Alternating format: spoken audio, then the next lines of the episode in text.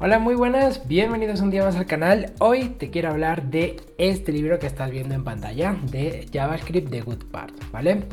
Eh, te pongo en contexto. Yo llevo mucho tiempo eh, trabajando con JavaScript, no al 100%, pero sí en proyectos que, donde tienes que tocar ciertas partes o tienes que hacer pequeños scripts y al final, después de tanto tiempo, tú asumes que conoces el lenguaje pero nada más lejos de la realidad. No lo conoces, ¿vale? El último año yo he estado trabajando 100% con JavaScript y con TypeScript, ¿vale? Sobre todo con TypeScript, ¿vale?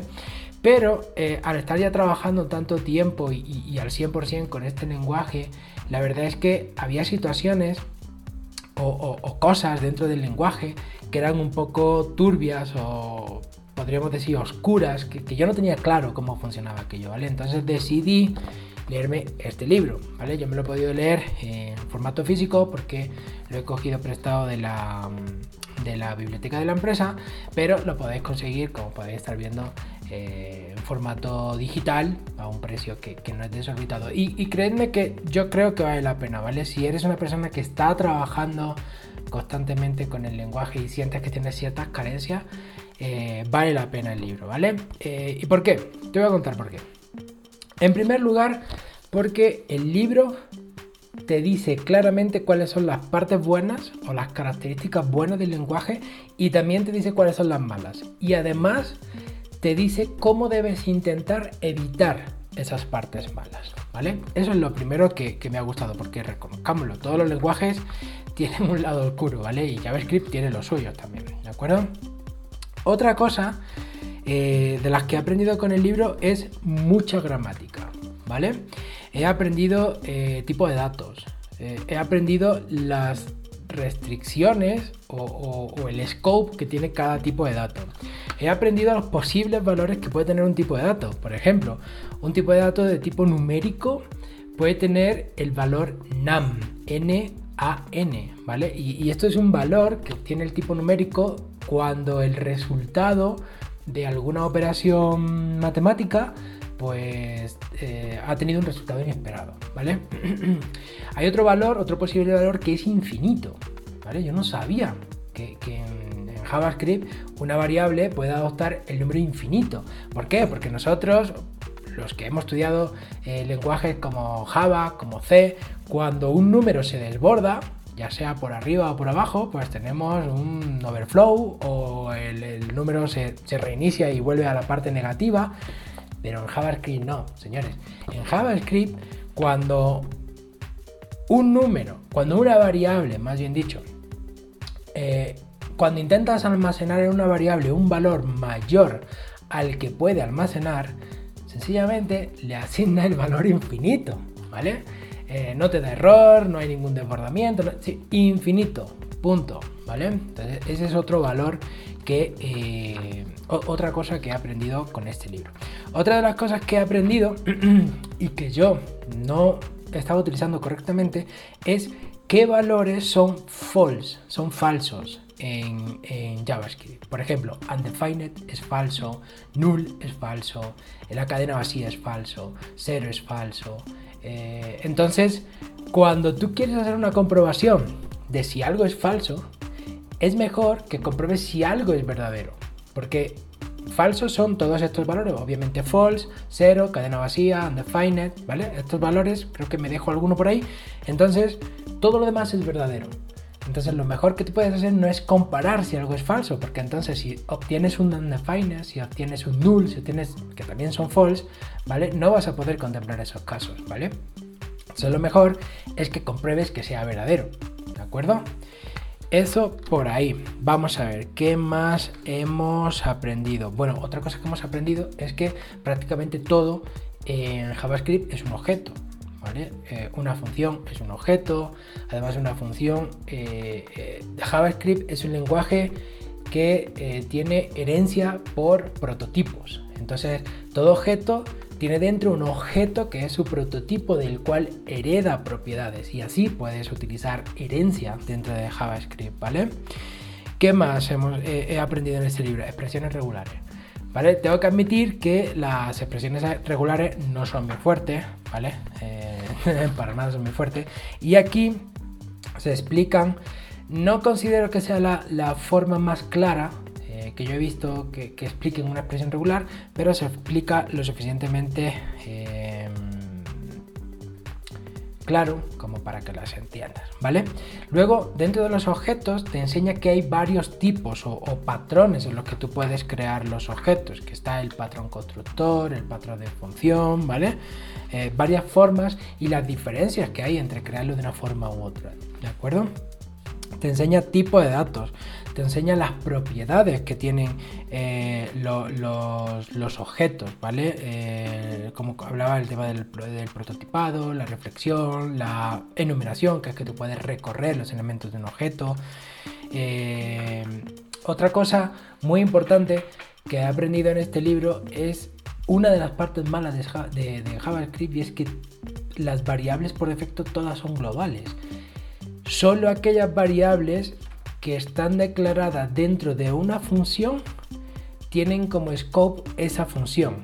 ¿Vale? Por ejemplo, en los lenguajes tradicionales, si lo podemos llamar así, como Java, como no sé, C, tú cuando declaras una variable dentro de un bloque, dentro de, unas llaves, el, el, ciclo de vida o el scope de esa variable está limitado a ese bloque. ¿vale? En cambio, en JavaScript si tú declaras la variable, no sé, en el último bloque de tu aplicación, va a ser global y va a estar disponible desde la primera línea. Y eso es una cosa que a mí no me gusta del lenguaje. ¿eh?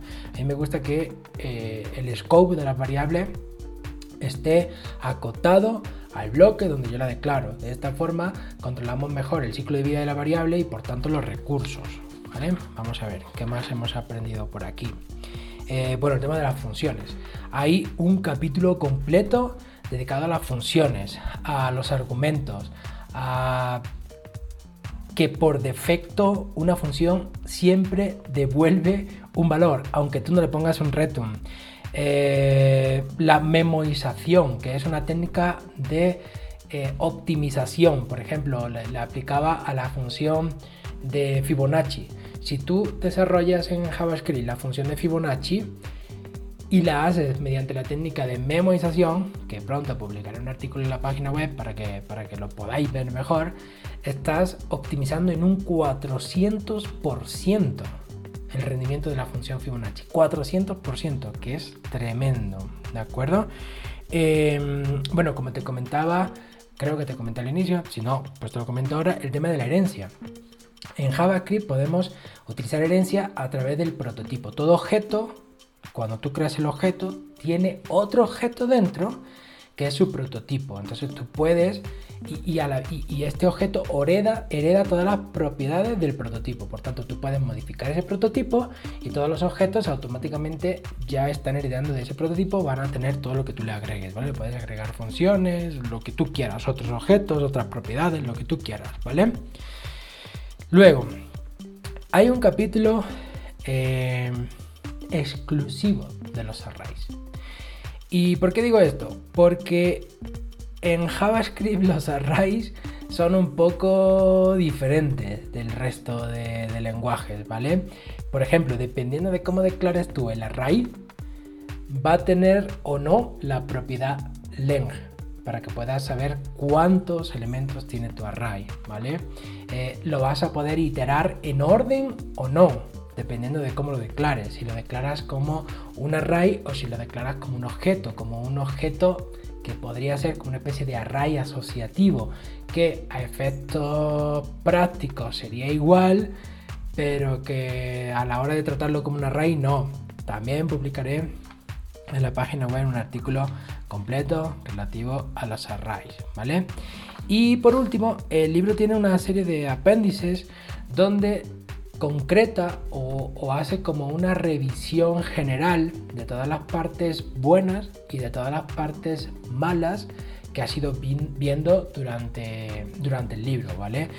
Y te indica más o menos, o, te explica, más bien dicho, el por qué no es, eh, no es correcto o por qué esa parte es de las malas y por qué es de las buenas, ¿vale? Así que nada, la verdad es que como conclusión el libro me ha sorprendido para bien, la verdad. Eh, ni por asomo esperaba eh, obtener o aprender más bien lo que, lo que he aprendido.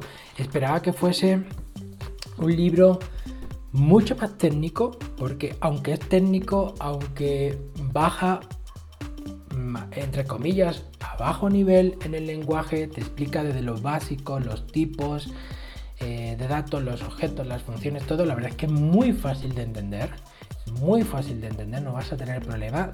Una de las cosas más complicadas que, o dos de las cosas más complicadas que se tratan en el libro son el tema de las expresiones, regulares, que no se explica, eso es verdad, de la mejor forma, pero se entiende. Y la otra es eh, la técnica de la memorización, que te comentaba hace un momento, que es una técnica de optimización cuando se requiere eh, grandes cantidades de, cómputo, ¿no? como es el ejemplo de la función de Fibonacci cuando la implementamos eh, con recursividad, que como te decía al inicio, puedes optimizarla hasta en un 400%, ¿vale? Eso creo yo que esas son las partes más complicadas del libro porque hasta la herencia eh, a través de prototipos es súper fácil de entender, tienes ejemplos que tú mismo puedes abrir eh, la consola en, el navegador, haces así, eh, le das a inspeccionar y puedes eh, escribir aquí, ¿vale? Los, ejemplos que, que, te va copiando, ¿vale? Yo no los tengo en formato digital porque como te comento, tengo el libro en formato físico pero vamos, un ejemplo súper sencillo y que puedes, que puedes escribir tú en un momento, ¿vale? Así que, recomendación de lectura, si estás trabajando con JavaScript y sientes que hay cosas que no entiendes, eh, si cuando te he hablado de prototipos como que te suena raro, pero cuando le has dado a inspeccionar a un objeto has visto ahí una historia que hay eh, un prototipo, o sea, por ejemplo, si yo hago algo así, vamos a, declarar una variable, ¿vale? variable coche o coches, más bien, ¿vale? Igual a y simplemente pongo esto, ¿vale? Así estoy declarando el array, ¿vale? Y ahora yo pongo coches, entonces fijaos que aquí tenemos el prototipo, ¿vale?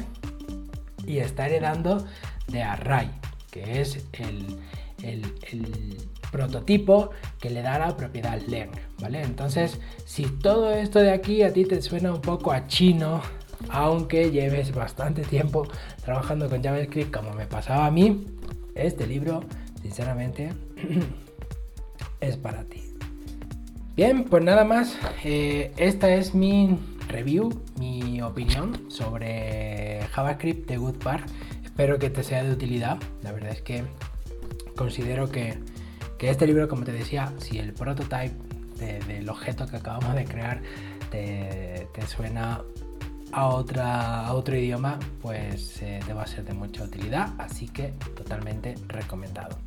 Eso es todo por ahora. Recuerda que siempre es importante mantenerse en constante aprendizaje, ¿vale? Y además de libros, te voy a dejar en la nota del episodio mis cursos con un gran descuento por tiempo limitado. Nada más, nos vemos en el próximo vídeo.